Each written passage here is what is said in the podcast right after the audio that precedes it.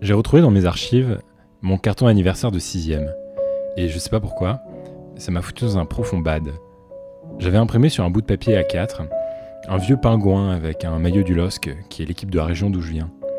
Et pour de vrai, je pensais que c'était un réel incitatif pour que les gens viennent. Je détestais le foot. Mais mes parents m'avaient encouragé à le faire, encore un peu traumatisé d'un goûter d'anniversaire où personne ne s'était pointé quelques années auparavant. On allait acheter des paniers avec mon père. Je collectionnais les cartes de joueurs par centaines et m'efforçais de mémoriser les noms pour avoir un brin de conversation. Mes copains, mes oncles, à la récré, tout le monde ne parlait que de ça. Et moi, tant bien que mal, j'essayais de faire pareil, ayant pour seul objectif être le moins différent possible. Un jour, au fond d'une bibliothèque, entre trois ordinateurs, j'avais 12 ans, j'ai trouvé quelques résistants. Ça jouait au Rubik's Cube, ça faisait des serveurs Minecraft. Je n'osais pas rester trop longtemps avec eux parce que ils finissaient souvent par se faire taper, trop différents. Mais eux m'avaient accepté. Je ne sais pas trop ce que sont devenus les autres. Moi qui fais constamment des odes au futur, j'aimerais regarder en arrière le temps d'une minute. Dire à ce gamin malheureux que ça va bien aller, que quelques années plus tard seulement, il allait faire pas mal de vues sur internet et qu'il allait vivre des trucs incroyables, justement grâce à cette différence invisible. Que ça va prendre 16 longues années à trouver des amis avec qui parler des heures sur des débats infatigables, des mecs qui en ont évidemment rien à foutre de Zlatan ou de Makelele. Ce qui est fou aussi, c'est que ma plus belle histoire d'amour, je l'ai vécue avec une fille comme ça. On lisait pas le même livre et son CDI à elle était dans le sud de la France. Mais elle aussi, elle fait partie de ces passionnés, de ces geeks, de ces nerds, de ces intellos. On s'est dit que si un jour on avait des enfants ensemble, on cultiverait l'unique. Parce que c'est de ces extraordinaires que j'ai eu le mouvement, le changement. Ce sont de véritables phénomènes du web. Leurs vidéos sont vues des millions de fois sur YouTube ou Dailymotion. Vos ados en sont fous et si ça se trouve, vous ne les connaissez même pas. Vous êtes sérieux Et j'ai voulu, Mouloud, te faire une surprise. C'est une anaphore. Des youtubeurs viennent au secours du ministre de l'Éducation. Gaspard G, 19 ans. Et Grégoire La censure, le politiquement correct, la bien-pensance. La presse La presse On C'est absurde et acerbe. Bonsoir Bonsoir. C'est c'est une vidéo de McFly et Carito, c'est comment On s'est même pas concerté. Comment ça, mon Greg Bah très bien, très bien. Et touchante ton intro. Hein Elle est mignonne. Je te remercie. Ah oui, attends, j'avais même écrit un disclaimer. Lis- Lis-le nous. Faut que je le retrouve. J'avais écrit un disclaimer. Ouais, je crois que je l'ai supprimé. Non, mais en fait, mon disclaimer, c'était tout con. C'est que je voulais pas dire. euh, je voulais pas euh, offenser euh, les footeux d'entre nous, parce que Mm. je suis sûr qu'il y en a. J'ai vraiment l'impression de devoir me dédouaner sur un truc en mode genre. Mais euh, non, c'était plutôt. euh, tout le message était plutôt autour de cultiver euh, l'unique et la différence et non pas pointer du doigt les gens qui aiment le foot. hein. C'est une passion comme une autre. On peut se différencier par le foot également. oui, j'aurais, j'aurais vécu à dans le sud-ouest. J'aurais parlé de rugby, tu vois, et Ouais, ouais. J'aurais grandi à quelques kilomètres d'ici de hockey. Non, le but c'était juste voilà de prôner la différence. Je trouve que ça fait toujours du bien. Euh, au sommaire de cette émission, Bah, cette semaine, on parle de quoi Cette semaine, alors on parle tout d'abord. euh, nouveau générique hein, pour euh, pour le sommaire. génériques spécial pour le sommaire. Cette semaine, on parle des acteurs dans le milieu de la politique, de- du message qu'ils relaient, de l'impact qu'ils ont. On parle également euh, de Nicolas Hulot, un potentiel retour. De quoi d'autre parle-t-on? Euh, on a un répondeur de Hugo. Euh, on va aussi parler de l'affaire Laetitia Via, En que, effet. de- que Greg va nous pitcher. Et la Ah. manière dont Mediapart le traite. Oui, alors attends, peut-être très très vite pour pour teaser un peu les gens. Laetitia Via, qui c'est? C'est une députée La République En Marche. Qui, Qui, ars- qui discrimine des gens, voilà, de manière plus simple. pour être précis. Euh, on va parler rapidement aussi d'une plateforme que j'ai pu expérimenter qui s'appelle Gens de confiance, sorte de bon coin euh, pour Bourges Cato. Euh, je parlerai de ma recherche d'appart désespérée à Paris. Et puis, euh, on parlera aussi du retour de notre grand maître à tous, Édouard Baird, sur les ondes de France Inter pour terminer. Et enfin, pour terminer, on va faire un jeu, comme d'habitude. Alors, un, un jeu peut-être un peu improvisé, mais euh, on va voir comment on se débrouille. Et comme toujours, euh, le répondeur de l'émission, sur lequel vous pouvez participer, en nous envoyant un message vocal de moins d'une minute sur le Instagram de Gaspard underscore G ou de Grégoire underscore MLD. Commençons tout de suite avec la tradition, évidemment. La tradition, qui est pour la deuxième fois dans ce podcast. Oui, la tradition. Il faut dire, on n'a pas beaucoup d'épisodes, donc les traditions euh, vont très vite ici. Mais en gros, de- en quoi ça consiste C'est euh, à chaque épisode, on va, euh, on va faire un bon shout-out à tous ceux qui nous ont laissé un message sur Apple Podcast. Et du coup, Gaspard va s'empresser de dire merci à tous ceux qui nous ont laissé un gentil commentaire. Merci à Evan Nessé, merci à Romain, merci à Margot, Merci à Eugénie, Merci à Julien Galisson. Merci à AD Tout le Monde. Merci à Mad Podcast. Merci à Hugo M. MTL, probablement un Hugo M de Montréal. Ça laisse le Il suspense. se reconnaîtra. À Jeanne et à Vladimir. Merci pour vos recommandations. Elles nous font chaud au cœur et elles nous aident beaucoup. Premier sujet, mon Greg. Moi, il y a quelque chose qui m'a marqué la semaine dernière et dont on n'a pas parlé, mais c'est pas grave car c'est un peu un sujet intemporel. Euh, en gros, c'est les acteurs du, dans, le ciné- dans le monde du cinéma français euh, qui, qui donnent leur avis sur la politique, sur la, la situation de la France en général. Pour moi, il y a deux exemples qui sont euh, chacun très différents. Il y a celui de Vincent Ladon qui, euh, la semaine dernière, a fait une grande tribune, enfin, qui a fait une vidéo de 20 minutes sur Mediapart, euh, avec un ton assez posé, de manière assez intelligente. Il se disait, genre, il se disait pas plus ou pas moins légitime qu'un autre pour, pour parler de ces sujets-là. Ouais, C'était intéressant, je l'ai vu aussi. Et donc, il s'était renseigné auprès de médecins, auprès de chercheurs, auprès d'économistes. Et il se posait la question comment un pays si riche qu'est la France a pu se retrouver là? Euh, du coup, où est-ce qu'on est là Bah, On était euh, confinés, avec des urgences débordées, sans masque, euh, et dans, une sorte de situation de crise sociale également, euh, un pays un peu à bout. Et de l'autre côté, on avait Juliette Binoche, qui est une autre grande actrice, qui a fait pas mal de, de films d'auteur. Euh, Controversé en ce moment, Juliette Binoche. et, et pour le coup, du coup, moi, j'avais pas forcément. euh, j'avais même une, une bonne appréciation de la personne. Je la connaissais pas tant que ça, mais euh, bon, je la, je la voyais comme elle était, quoi. Et, et pourtant, elle a quand même une audience de plus de 300 000 personnes sur Instagram. Donc, elle a quand même une certaine. elle a un poids, si tu veux, Mhm. dans la, dans la communication de tous les jours. Et, euh, et elle, elle mettait plus en avant que. Elle disait que le, le coronavirus, c'est la faute des grands groupes financiers, en reprenant un peu ses, ses différents messages, différentes photos. Et elle disait aussi que c'était la faute de Bill Gates, qui, à travers des vaccins, voulait tracer tout le monde. euh, et tout- au passage, a, a glissé la 5G en disant que c'était un des, un des grands maux de l'humanité, euh, tout en relayant des théories un peu anti-vaccins. Et moi, je me, suis dit- je me disais qu'un peu, bah, les, ouais, les acteurs français, c'est un peu les influenceurs pour les boomers, tu vois. Ouais. C'est euh, c'est des gens qui ont quand même un poids, parce que leur, leur parole, euh, leur parole va compter. Et pourtant, bah, tu vois, en l'occurrence, Juliette Binoche, elle a, ni- elle a fait ni médecine, ni, euh, ni une fac d'économie. En fait, elle a toujours fait des arts dramatiques, et c'est très bien. Mais euh, je sais pas si c'est quelqu'un qui est disposé. euh, À donner son avis. pas à Non, donner son avis, mais, à influencer une si grande partie de la population en se basant au final sur des théories complotistes, c'est prises à la va-vite, tu vois. Et c'est le problème euh, en fait aujourd'hui avec, euh, bah, avec euh, ce qu'on, no- nos réseaux sociaux aujourd'hui, euh, c'est qu'on peut donner littéralement la parole à tout le monde et euh, Mm. la parole de chacun euh, sera. D'ailleurs, plus c'est con, souvent plus c'est partagé. on l'a vu avec la vidéo des filières. Euh, on a vu ensemble une très bonne chronique de Clément Vitro... Ouais, Viktorovitch. ah, Viktorovitch sur Click euh, qui comparait donc euh, le point de vue de Juliette Binoche, enfin plus la forme, puisqu'ici on parle de forme davantage que de fond, j'imagine? Bah, euh, Bah non, en fait, C'était la question Pour- de la rhétorique. Ok, euh, ouais, non, mais pour Binoche et, euh, et l'influenceuse que je me- je m'en Ouais. vais citer, on parle de fond, mais euh, pour Vincent Lindon, je trouve qu'on parle plus de forme, là où toi tu disais, enfin, les acteurs. Ce sont les influenceurs pour une partie de la population, ouais. Voilà, exactement. Mais pour moi, tu vois, Juliette Binoche, elle, était, elle est pas forcément, enfin, elle est au même niveau que euh, la personne de télé-réalité qui parlait de manière un peu bête, mais en tout cas, au final, ils propagent les mêmes idées à tous les deux à une grande partie de la population. Tu vois. Ouais, c'est dangereux, c'est dangereux. Euh, Mais cette euh, Juliette Binoche, elle doit pas être des masses accompagnée euh, par Dans sa com, je pense pas. J'allais partager un truc, mais je sais pas si ça rentre dans l'inside de chez Insight. Ouais. C'est euh, une. euh, on verra si on garde. J'aime bien à chaque fois on dit ça. Forcément, on garde. Le- L'ancien community manager de Sophie Marceau. Je sais pas si tu te souviens de Sophie Marceau qui montrait des, euh, euh, des paparazzis. Elle filmait des paparazzis. Elle était en mode genre Bah, je peux vous filmer, monsieur? Vous me filmez toute la journée? Ouais. Tu te souviens pas de ce truc-là? Ça me dit quelque chose. C'était un coup de com de son community manager de l'époque qui était très très proche des agences de youtubeurs à l'époque où ça commençait à boomer un peu en 2015-2016 à Paris. Et ce mec-là était euh, enfermé pour euh, pédophilie. euh. Et euh, c'est un, un mec qui me parlait régulièrement sur Twitter, etc. Des fois je l'avais en Skype, etc. Euh, C'était à l'époque où j'habitais un peu, bah, où j'étais aux US. Et euh, tu sais, on se parlait en Skype, machin, avec des groupes de youtubeurs. C'est vrai que lui a toujours été plus vieux, mais ça ne nous choquait pas des masses. Et vraiment, il avait fait des avances très, très, très, très lourdes à, à des mineurs. euh. Et il nous écoute. Et bonjour à lui. salut, salut Benji. si tu nous écoutes. Moi, alors c'est un avis qui est un peu contestable et, euh, et à nuancer, tu vois, mais je suis quand même plus d'avis que euh, tu de plus laisser la parole aux gens qui savent, tu bah, aux- du coup, aux gens de Ouais. terrain, euh, aux gens euh, pour qui c'est les, c'est les champs d'études, c'est les champs de recherche. Et en l'occurrence, bah, euh, il se trouve que les acteurs, euh, c'est pas forcément des gens de terrain. Oui, mais c'était intéressant aussi parce que les acteurs, c'est quoi? C'est aussi une représentation quelque part euh, de de ce qui est. Parce que si on regarde les élites françaises, elles Ouais. représentent très peu ce qu'est la France aujourd'hui. Hum, c'est sûr. Alors que des acteurs, il en émane de partout.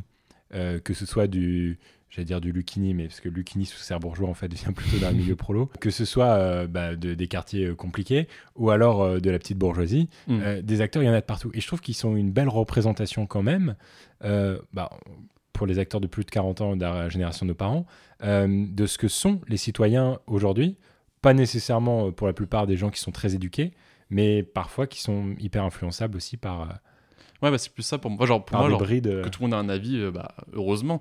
Mais euh, par contre, que euh, certains aient un avis qui soit aussi, autant diffusé, avec autant d'impact, autant d'audience, Peut-être aussi. bah, c'est peut-être ouais, un peu autant euh, surtout. Parce Mm. que nous qui allons plutôt dans les codes, on est, bah, on est peut-être un peu plus éduqués que Juliette Binoche, je sais pas, mais, ou que la nana de télé-réalité. Mais globalement, on reste encore des, des poussins. Mm, mm. Et donc par rapport à ça, euh, mais on donne quand même notre avis. euh, on est le quoi, cinquième podcast d'actu euh, de news commentary le plus écouté de France. Désolé, je fais les flex. Et ça nous empêche pas de donner notre avis. Exactement. Bon. Après, euh, je sais pas, parce que pour moi, euh, bah, en- encore peut-être, généralement, on relaie quand même un avis qui serait. euh, qui est euh, assez politiquement correct ou qui, euh, qui est en général assez relié ou pas très contestable, tu vois. Ouais. Bah je sais Ça pas parce que qui. Après, ça dépend, ça dépend vraiment de notre positionnement, parce que hors antenne, là, on parlait de. En off, on parlait de la dernière vidéo de McFly et les Carlito qui. euh, Ouais. Qui monte. C'était euh, enfin c'était une rediff de TMC de leur euh, prime time où ils montraient le jeu du FN. Oh, les commentaires sont, cin- sont cinglants. hein. Ouais, mais ce que je pense que. Tu, peux pas, tu peux pas parler de politique en France. Bah, je pense que c'est surtout quand tu attaques le, en tout cas par exemple le, le FN ou les milieux d'extrême droite dans des communautés qui sont pas à la base politique, comme McFly et Carlito, qui sont du pur divertissement, euh, accès un peu à tout le monde, à toute la jeunesse. Ouais, ouais. Euh, pour peu que tu t'attaques ça, en plus, genre, il y a un peu le, le phénomène de dé- dédiabolisation depuis, les, je sais pas, genre déjà plus de 5 ans ou quoi. Euh, ouais, les gens sont très vite réfractaires, très vite, vous êtes des humoristes, vous restez à votre place. Et, euh, et en fait, bah, limite, c'est peut-être ce que, c'est peut-être ce que je disais avant, en fait, vous êtes des acteurs, vous restez à votre place. Je sais Ouais, pas mais- si c'est le oui, bon message. Et pourtant, Mais, t'étais euh, le premier à applaudir Vincent Lindon. Bah, applaudir. Moi, je, préfère- en accord avec ce qu'il disait, ce que tu disais. je suis en accord avec ce que Vincent Lindon disait. Je préférais que ni Juliette Binoche et ni Vincent Lindon euh, aient autant d'audience sur leur, leur avis politique, plutôt que les deux en aient autant. Et je préférais que ce soit plus, genre, bah, à la fois, genre, soit des hommes de terrain, du coup, par exemple, des, des médecins, ou alors que ce soit bah, des, des gens peut-être dans les sphères un peu plus hautes, donc euh, le ministre de, de la Santé, que eux fassent des diagnostics, euh, qui, qui nous apprennent des choses, euh, plutôt que des gens qui, euh, au final, ne, bah, s'ils ne sont pas renseignés, ce qui est pour le coup plus le cas de Juliette Binoche que de Vincent Lindon, qui lui avait l'air quand même plutôt. euh, qui avait- il avait construit un discours, tu vois, c'était Mhm. euh, c'était préparé, c'était renseigné. Ouais. Euh, Oui, c'était peut-être un peu moins amateur que. ah, il ça se voyait, hein, il, a Ah lu, oui, il a il a lu, il a lu recherches, pendant euh. 20 minutes euh, une thèse qu'il a- qu'il avait fait quand même. un projet de recherche. Quoi. En tout cas, comme pourrait nous dire Coluche, j'arrêterai de faire de la politique quand les politiques arrêteront de faire de l'humour. Il doit bien rigoler depuis là-haut. C'est Mimi, euh, Justine Hutto a dit bon anniversaire. Alors, elle a dit mes parents qui me soutiennent depuis le début. M-E-R-C-I en majuscule avec un cœur. Juju. Qu'on embrasse. ah bah Gaspard. Oui. Je crois qu'on a reçu un message sur le répondeur. C'est pas vrai. Écoutons-le. Encore une fois.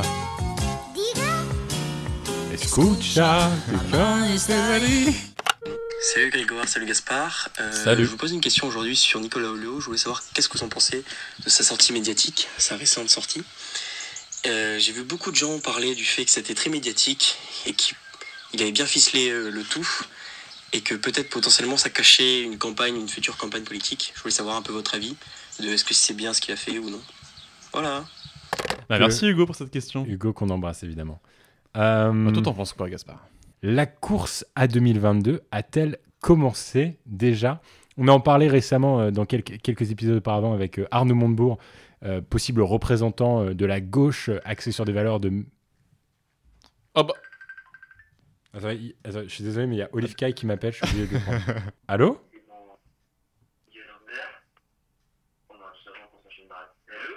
Tu m'entends?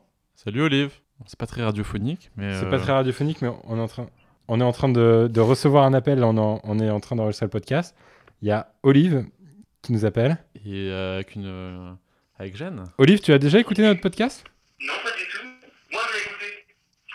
C'est- Ah. qui, qui parle? On Antonin. on- on n'entend pas, on nous voit. Ah, bon, on vous, on vous salue. Attends, il y a Jeanne à côté de toi, Olive Oui, il y a Jeanne. Quel est l'objet de cet appel Ah, Il n'y a plus de, plus de un vidéo. Ah, c'est un appel perso Un- un- Ah, parce que là on est en direct. hein. Non, non, on n'est pas en direct. Attends, Attends. vas-y, dis-moi. Pour te dire, on a fait un pari, c'est que dès qu'on perce, on s'achète une maison comme dans les petits mouchoirs. C'est c'est un, c'est un prank ou c'est vrai? Non, non, c'est vrai, je t'assure que c'est vrai. Ouais, bah mais moi je suis, moi, je suis chaud. hein. Bah, toi t'as déjà percé toi. moi j'ai déjà percé, je vous attends. non, je rigole. c'est- C'est c'est une blague que je viens de voler à Greg. Ah, elle est bonne celle-là. Il, peut, il peut écrire pour toi si tu veux. Il peut, il peut te faire un peu de matos, apparemment tu passes bientôt au bordel. En tout cas, euh, vous souhaite euh, un super podcast euh, acerbe et je sais pas quoi. Le bête. Ah, merci c'est un, beaucoup. c'est un bon pote, c'est mon meilleur pote, hein, je rappelle. Il connaît bien mon projet, c'est cool. et c'est absurde et acerbe. Et là on reconnaît, on reconnaît ceux qui ont le bac. Littéralement. C'est- Non, non, non, c'est- c'est c'est vrai- c'est vraiment un super podcast parce qu'apparemment vous êtes 700ème sur, euh, sur 750. Tu veux que je mette une instru ou pas, Olivier? Je mets une instru Ok, votre podcast est super, continuez les gars et on vous soutient à fond.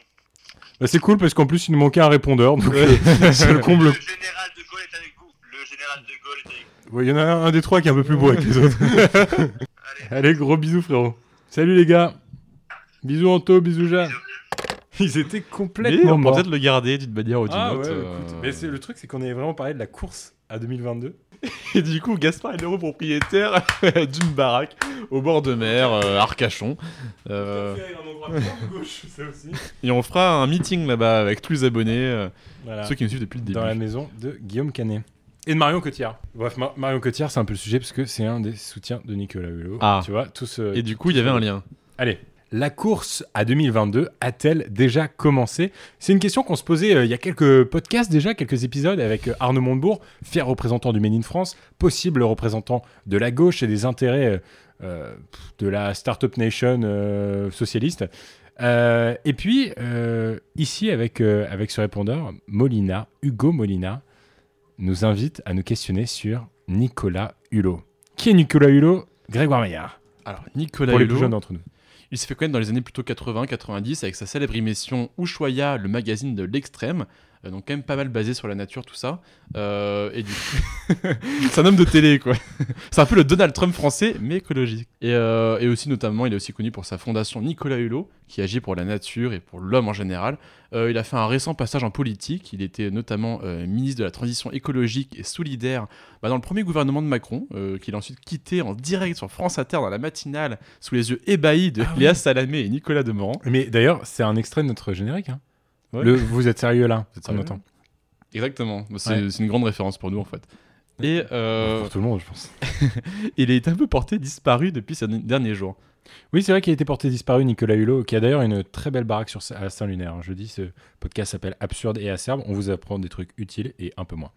Euh, et non, et très récemment, il a fait un comeback remarqué ou inaperçu, ça dépend sur quel... Médiatisé, mais peu Après, marquant. c'est Nicolas Hulot, donc à chaque fois qu'il fait quelque chose, euh, moi je l'avais vu passer son comeback, mais je savais pas que c'était de lui. Il a fait une très belle campagne de com sur Instagram, c'était très bien relayé par euh, bah, des acteurs boomers comme Marion Cotillard notamment. Et même Juliette Binoche, pour parler d'elle. ah bon? Ouais, elle, est, euh, elle était dans les soutiens de ça. Ah, je ne savais pas. Euh, Mais du coup, avec, avec cette phrase qui revient tout le temps, t'es le temps est venu de. et le temps est venu, le temps est venu, quoi. le temps est venu. Je vais vous en lire quelques-unes. Le temps est venu ensemble de poser les premières pierres d'un nouveau monde, le temps est venu de transcender la peur en espoir, le temps est venu pour une nouvelle façon de penser, le temps est venu de la lucidité, le temps est venu de, dresser un horizon commun, le temps est venu de résister à la fatalité. Dis-moi un numéro que t'aimes bien entre 1 et 50 euh, 48. Hop, hop, hop, hop, hop, hop, hop, hop. Le temps est venu d'effacer la dette des pays pauvres. Donc, on le voit bien. Globalement, toujours dans un esprit très écolo, très new wave. Euh, et puis, euh, euh, bah, relativement à gauche, euh, je crois qu'il parlait même aussi un peu de revenu universel. Euh, Nicolas Hulot, donc, qui pourrait être. Une vibe un peu socialiste, un peu écologique, euh, un, un peu ce qu'il représente en général. Quoi. Tu crois, toi, à ce retour? Moi, personnellement, en tout cas, dans, dans, cette, dans cette communication politique qu'il y a eu là, moi je la trouve déjà un peu simpliste, un peu vide. En vrai, genre, elle apporte rien, elle apporte rien de concret. Je suis assez d'accord. Euh, elle énumère, elle fait une grande énumération de valeurs, mais bon, qui sont déjà connues, qui sont C'est pas. Il n'y a, y a rien d'innovant et tout. Et puis bon, euh, n'importe quel cours de marketing te dirait sur une landing page, c'est pas plus de trois valeurs en entreprise, parce que euh, la 3, on les retient pas. Et du coup, moi, ce que j'ai vu, bah, en effet, il y a eu une grande communication. Genre, il est passé sur France Inter, il est passé dans un peu tous les médias euh, mainstream. Euh, mais par contre, je trouve qu'il y a aucun. En fait, c'est pas vraiment. Je pense que le- un des plus gros problèmes, c'est qu'il a fait ça au mauvais moment. En fait, actuellement, il y a aucun, il y a aucun engouement. Là. Mais oui. Genre, ça a été repris par aucun, aucun politique, par aucun parti politique. Et puis, ça, ça avait déjà été fait. hein. On le dit Oui. avec euh, Montebourg. Il s'était positionné, tac, tac, tac, tac. Euh, il y en a eu d'autres entre temps. Il y a Majoubik. En fait, ils s'étaient tous un peu terrés. Villani, là, qui, re- qui veut recombattre Agnès Buzyn, euh, qui signe euh, aussi une tribune dans Le Monde euh, Mm. hier ou aujourd'hui. C'est le temps des tribunes, quoi. Non, mais voilà, les politiques se sont planqués pendant deux mois. Et là, hop, un peu comme des taupes, ils reviennent. euh, et euh, non, je suis d'accord. Le moment est, mauvais. Et puis. euh, Ça, bah, en, période de, de crise internationale, de pandémie internationale, de, de confinement, je pense que quelque, quelque chose d'aussi vide ou d'aussi peu, euh, d'aussi peu euh, entraînant, euh, c'est un peu voué à l'échec. Alors, est-ce que Nicolas Hulot de 2022, euh, est-ce que c'est possible ou pas? Moi, je crois pas que ce soit quelqu'un qui vise, euh, qui a un- qui vise la politique tant que ça, tu vois. Je pense que c'est quelqu'un qui va avoir un poids, qui va avoir une influence. Je Mais comprends pense, pas Je pense pas qu'ils veulent incarner ce mouvement ou qu'ils veulent incarner euh, un personnage politique, tu vois. Ouais, mais alors pourquoi faire cette... toute cette com? Tu peux faire une com de. Enfin, je sais pas. Je la trouve sournoise en fait. Pour moi, ce mec est quand même pas mal plein d'incohérences. Mm. Euh, deux points euh, très simples. Déjà, dans la vie en général, je pense pas qu'il faille sous-estimer l'envie euh, politique de Nicolas Hulot, sachant que ce mec est déjà plein de contradictions dans- en général. Ancien ministre de l'énergie, j'oublie tout le temps ce ministère, De c'est de la transition écologique et solidaire, qui a toute une marque de produits, Ushuaïa, et qui derrière vit dans une énorme baraque euh, à Saint-Luc. Avec plusieurs Euh, voitures. avec plein de euh, bagnoles, etc. Euh, puis derrière, tu as aussi le côté. c'est un personnage très, très, très médiatique, tu vois ce que je veux dire? Mm. Et mais qui aussi assez récemment est un il y a peu. une démarche un peu. je sais pas. je sais pas, pour moi, il, est- il paraît un peu effacé dans le paysage médiatique, dans le paysage politique, bon, d'autant plus depuis qu'il est parti, tu vois. Mais même avant ça, pour moi, C'était euh, touchant hein, ce qu'il a fait sur, sur Inter face à Salamé il y a, il y a deux ans. il y a- ouais, il y a deux ans. Ouais, bah, c'était touchant sur le moment. Et, euh, parce qu'en fait, c'était touchant parce qu'on voyait qu'il était. euh, bah, que même quelqu'un qui avait la réputation de vouloir tout faire depuis des décennies, même lui, une fois qu'il est au pouvoir, bah, il est empêché par tous les lobbies qu'il y avait à l'intérieur, par tous les mécanismes qui l'empêchaient de réellement agir, notamment sur la chasse. Et Euh, oui, c'est touchant. Et c'est d'ailleurs ce comme ça qu'il est critiqué. euh, enfin, il est critiqué pour son Mm. retour justement là par euh, deux, trois personnes de droite qui disent Bah, lui qui était au pouvoir et qui a rien fait, Voilà. pourquoi sans Pour- lui pourquoi le maintenant pouvoir ouais. pourquoi maintenant surtout? En tout cas, à surveiller. À l'heure du Shampoo Challenge. à l'heure du Shampoo Challenge. Est-ce qu'on en parle de ce Shampoo Challenge? Non. En vrai, il faudrait qu'on en parle, je pense, à un moment. Voilà, on a fait un, on a fait un shampoo challenge chacun. Ah, t'es pour, toi? T'es pour le Shampoo Challenge Autre actu, mon Greg. Nouvelle actualité sinon cette semaine qui pour le coup moi ça m'a ça m'a enflammé tout Twitter pendant les 2-3 derniers jours, c'est l'affaire Laetitia Avia. Je sais pas si tu la connais. Euh, très, très rapidement, bah, j'ai vu passer deux, trois dépêches de presse, mais... euh, Ouais, c'est ça. Ouais, Laetitia Avia, donc c'est une députée En Marche, euh, La République En Marche, qui, euh, bah, qui est principalement connue pour sa toute nouvelle réforme contre les discriminations sur Internet. Cette réforme qui, qui a pour but de, de- ouais, d'obliger, par exemple, Facebook ou les autres réseaux sociaux à supprimer sous 24 heures euh, tout commentaire qui peut être haineux, euh, raciste euh, et dans toute cette vibe-là, Mhm. euh, sous peine sinon d'amende pour, pour l'entreprise privée. Euh, mais sauf que récemment, Mediapart euh, a révélé que celle- celle-ci était accusée par ses collaborateurs, en tout cas une partie de ses collaborateurs, plus, plus précisément 5, c'est quand même pas rien, euh, de discrimination envers eux. Bon, on va peut-être pas énumérer tous les commentaires racistes ou borderline qu'elle a pu faire, qui, et qui sont plus ou moins choquants euh, en fonction des sensibilités. On va peut-être pas commencer à dire le N-word, par exemple, dans ce podcast. On va pas être supprimé par, euh, par une plateforme ou je sais pas quoi. Oui, puis surtout, bon, en termes de valeur, c'est moyen. Mais après aussi, on peut, on peut dire deux, deux, trois petits faits euh, peut-être plus, euh, plus drôles, plus, euh, plus ludiques qu'elle a pu faire. Allez, Par exemple, elle balance. Ouais, genre, c'est une personne qui est chargée de cours, notamment à Sciences Po Paris, et qui donnait des, des copies de ses élèves à un collaborateur pour qu'il le note au lance-pierre, un peu au hasard, et qu'il harmonise les notes pour que les élèves se plaignent pas trop. Aussi, elle demandait en plein été, l'année dernière, de se faire brumiser les jambes. bon, des, des comportements bah, qui sont pas forcément dans le droit du travail, quoi. Elle a aussi pas payé des gens pour des jours de congé. Bon, ça, on va pas non plus rentrer dans toute la dé- tous les détails de ce qu'elle a fait. Voilà, donc ça c'est plutôt l'affaire Laetitia Avia, pour, qui pour ceux qui ne le savaient pas. Moi, ce qui m'a intéressé plus précisément, c'est la manière dont Mediapart, euh, et c'est pas la première fois, euh, amène ce sujet-là. Euh, tu sais, comment ils vont, comment ils vont venir euh, bah, essayer de tout faire pour qu'une personne en vienne à la démission. On a, eu- on a pu voir ça avec François de Rugy l'année dernière. En fait, ce que je trouve, ce que je trouve assez intéressant, c'est qu'il publie un article, choc, donc preuve à l'appui, Ouais. accusateur, en général visant un politique. Donc ici, c'est Laetitia Avia. Et très souvent, bah, euh, en termes de communication poli- politique, la personne est amenée à venir réfuter en disant vous mentez, on va s'expliquer devant les tribunaux. Et du coup, genre, t'as la- t'as l'argument légal qui vient euh, dire bon, bah, de Ouais. toute façon, peut-être que l'un a vrai, peut-être que l'autre a faux. La justice le dira, et du coup, dans 3-4 mois, on a- tout le monde aura oublié, ça sera passé sous, euh, sous silence, et puis voilà. Euh, et pourtant, en fait, à chaque fois, euh, eux, ils gardent des preuves, ils gardent euh, du contenu, en plus ou moins grand, plus en, en masse ou pas. Ils ont un backup, quoi. Ouais, ils ont un backup, et en fait, dès que la personne va dire, elle va, refuter, va réfuter, eux, ils disent, bah non, regardez, on a tel enregistrement audio, on a telle vidéo qui prouve ça. Et en fait, à chaque fois que la personne va plus, de plus en plus réfuter, ils vont toujours alourdir le dossier avec des nouvelles preuves jusqu'à ce que la personne n'en puisse plus. Ils doivent à un moment donné. Ce qui est- C'est un peu ce qui s'était passé avec François de Rugy, tu sais, à l'époque du homard ou des dîners, tout ça. Exact. Tu sais, à chaque fois, François, François de Rugy, elle est dans cet avou, elle est sur France Inter, elle est dans je ne sais quelle émission pour dire. Il s'acharne, sur, il, s'acharne, il s'acharne contre moi, il mente, c'est faux, c'est, euh, c'est, exagéré, tout ça. Et à chaque fois qu'il réfutait, il rajoutait une nouvelle preuve, et euh, bah, à tel point qu'il a dû euh, démissionner de ses fonctions.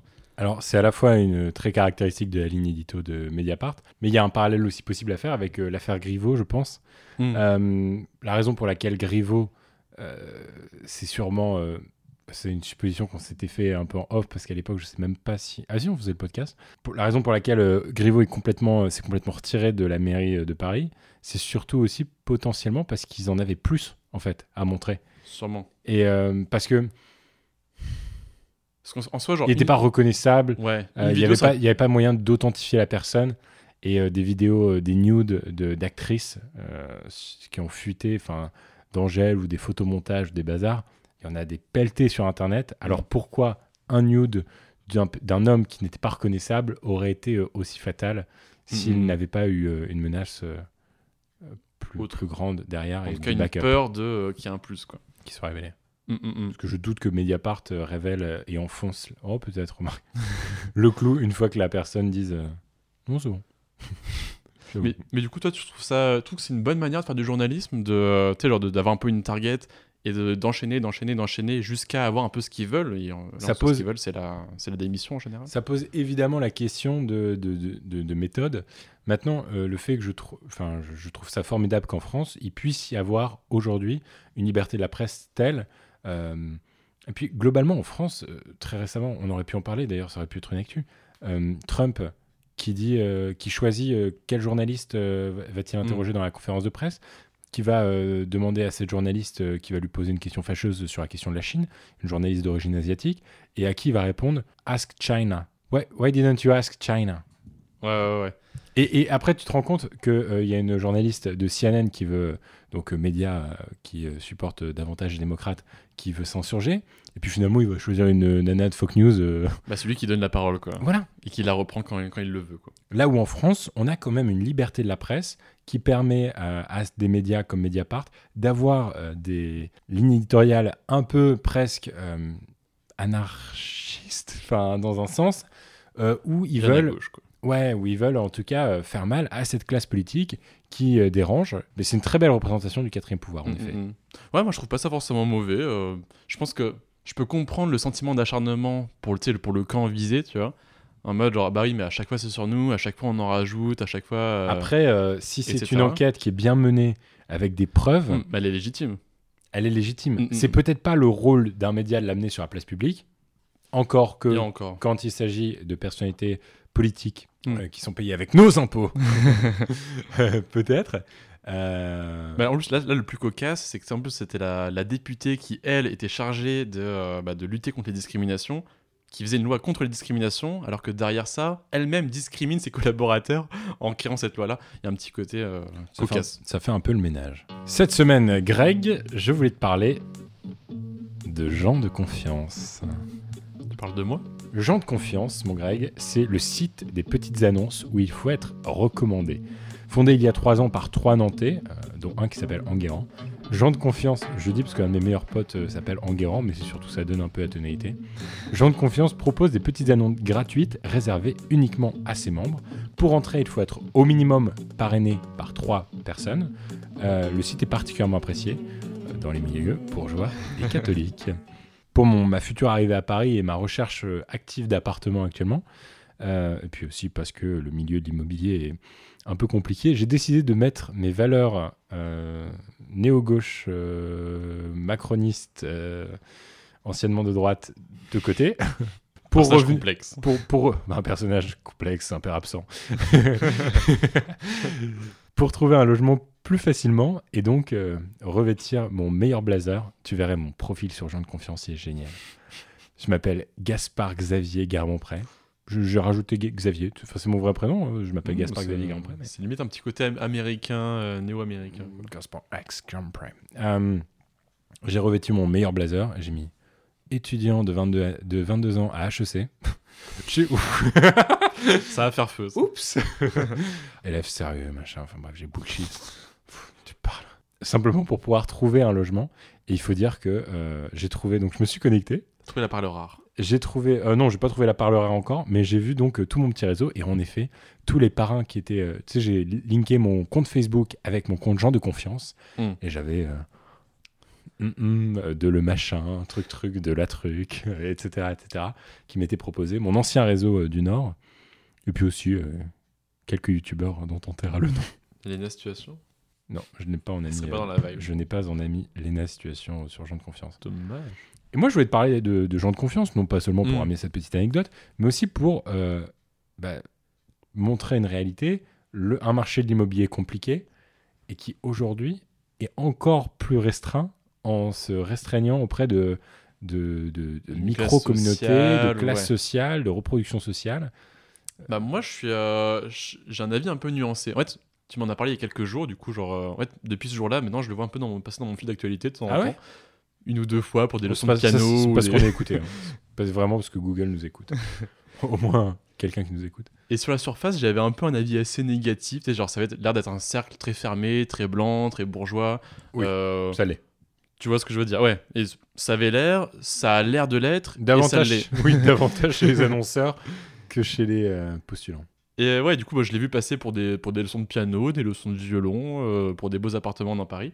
Euh, bon, voilà, ça, je trouve ça assez négatif, le côté, euh, je sais pas si on peut dire sectaire, mais euh, en tout cas, le côté exclusif qui vient rejeter une partie des populations qui, elle, n'a rien demandé et aimerait aussi Ouais. pouvoir se loger dans Paris ou, ou des trucs comme ça. Par contre, moi, je peux quand même nuancer mon propos en rajoutant un truc positif. Ouais, c'est plutôt sur leur, mod- sur leur modèle économique qui est assez intéressant. En fait, c'est la plateforme qui se, pro- qui, euh, qui se propose de se faire un, un peu en tant qu'intermédiaire pour payer les loyers, tout ça. Et en fait, euh, dans un, c'est quand, même c'est quand même relativement compliqué ou un peu emmerdant euh, bah, de, de, faire, de faire des locations à Paris. Ouais. Et en fait, c'est bien parce que ça garantit, euh, en étant le- l'intermédiaire, le propriétaire, lui, il est garanti d'avoir son loyer tous les mois. Donc, C'est quand même un peu une sécurité. Et, euh, et de l'autre côté, la personne qui loue le- loue l'immeuble, enfin loue l'appartement, elle, juste en payant une petite commission, elle doit faire aucune caution et du coup, elle doit pas faire, elle doit pas débourser des gros montants d'un coup, tu vois. Elle doit juste payer son loyer tous les mois avec une petite commission qui revient à jeandeconfiance.fr ou .com. Je sais pas si c'est Euh, sur toutes les annonces. T'es sûr de ce que tu dis? C'est le Wikipédia qui dit ça en tout cas. Ah, ok. sur, le, sur le modèle économique pour ce qui est de l'immobilier. D'accord. Parce que moi, j'avais vraiment vu des annonces avec genre caution euh, Ah ouais 1000 euros. Ouais, ouais, mais après, euh, Bah, en je tout cas, pense- euh, en- clairement, il doit- tout le monde ne doit pas nécessairement respecter les règles. Ouais, ouais, ou en tout cas, peut-être que tout le monde n'utilise pas euh, ce que Jean de Confiance peut-être propose comme, euh, comme service. Et ça me fait penser à Raya, moi. Ah, Raya, c'est quoi Raya? Ah, tu connais pas Raya? Non. Raya, c'est le Tinder des stars.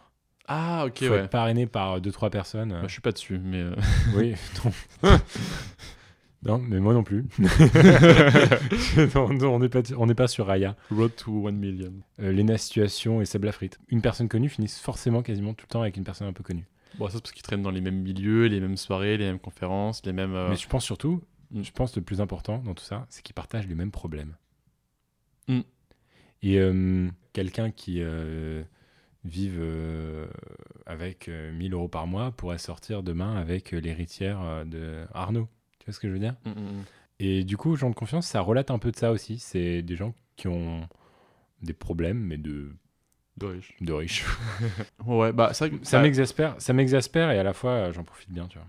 D'un point de vue économique, c'est vrai que ça met en relation euh, des parties qui, euh, qui s'acceptent l'une et, l'une et l'autre. Peut-être ça augmente l'efficacité dans, dans, ce, dans, dans cette situation-là. Mais c'est vrai que, euh, en tout cas, on peut, on peut avoir de base un, quand même un mauvais, euh, un mauvais a priori sur le, sur le site, je pense. En tout cas, si vous êtes blanc et que vous avez fait votre première communion, n'hésitez pas à trouver votre premier appartement sur Jean de Confiance.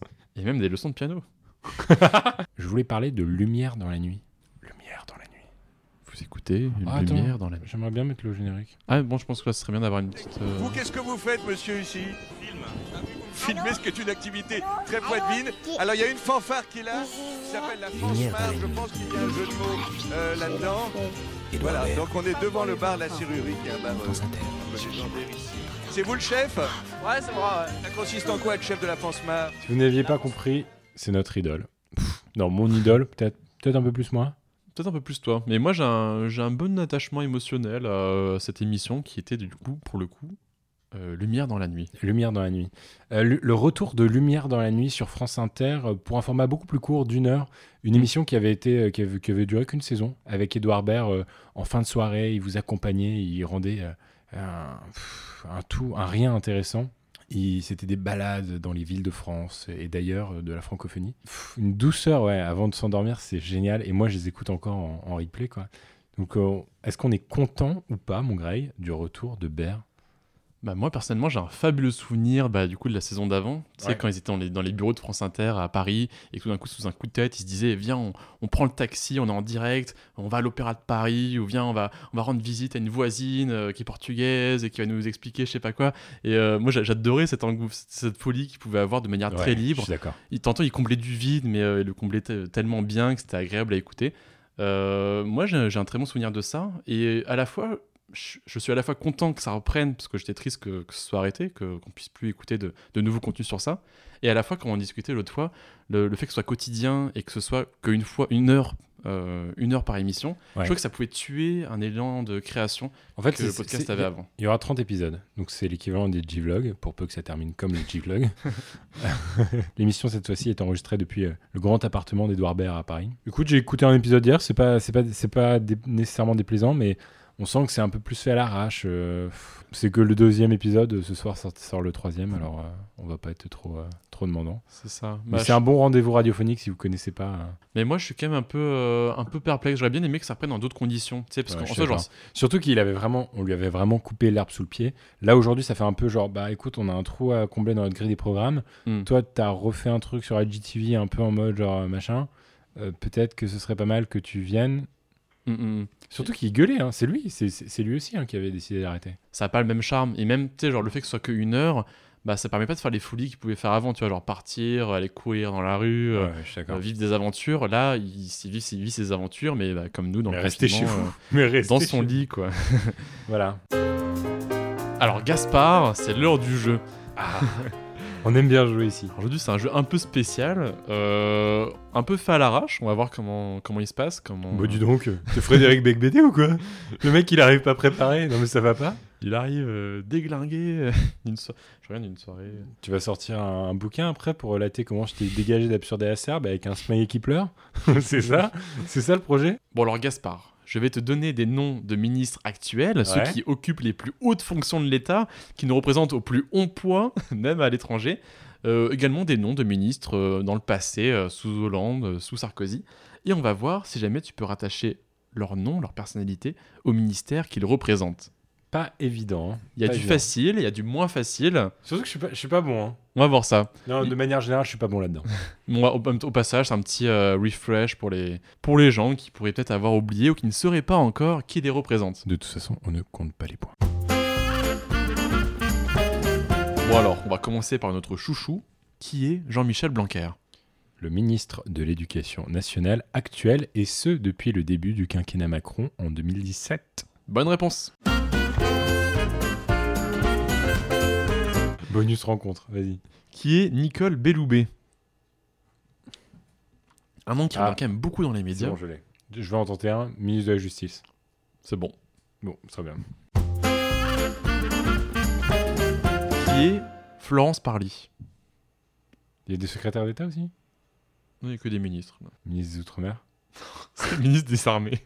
Alors moi, je l'ai découvert en, en cherchant. Non, mais Qui- son nom est connu, mais.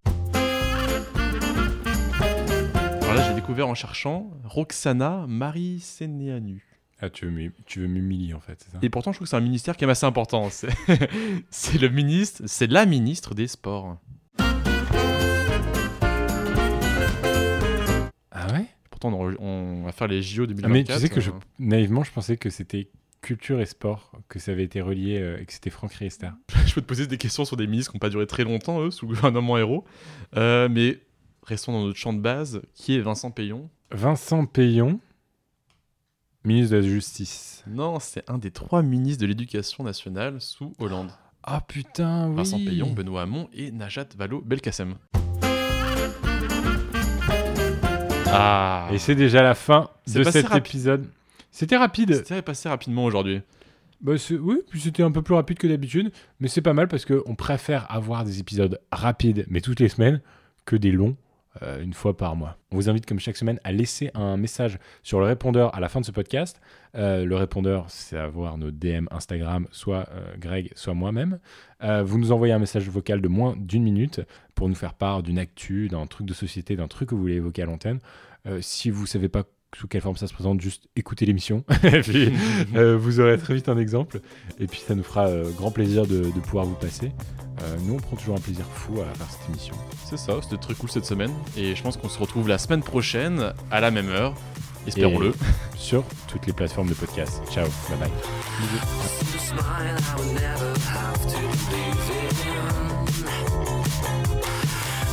Say I should never have to make things clear.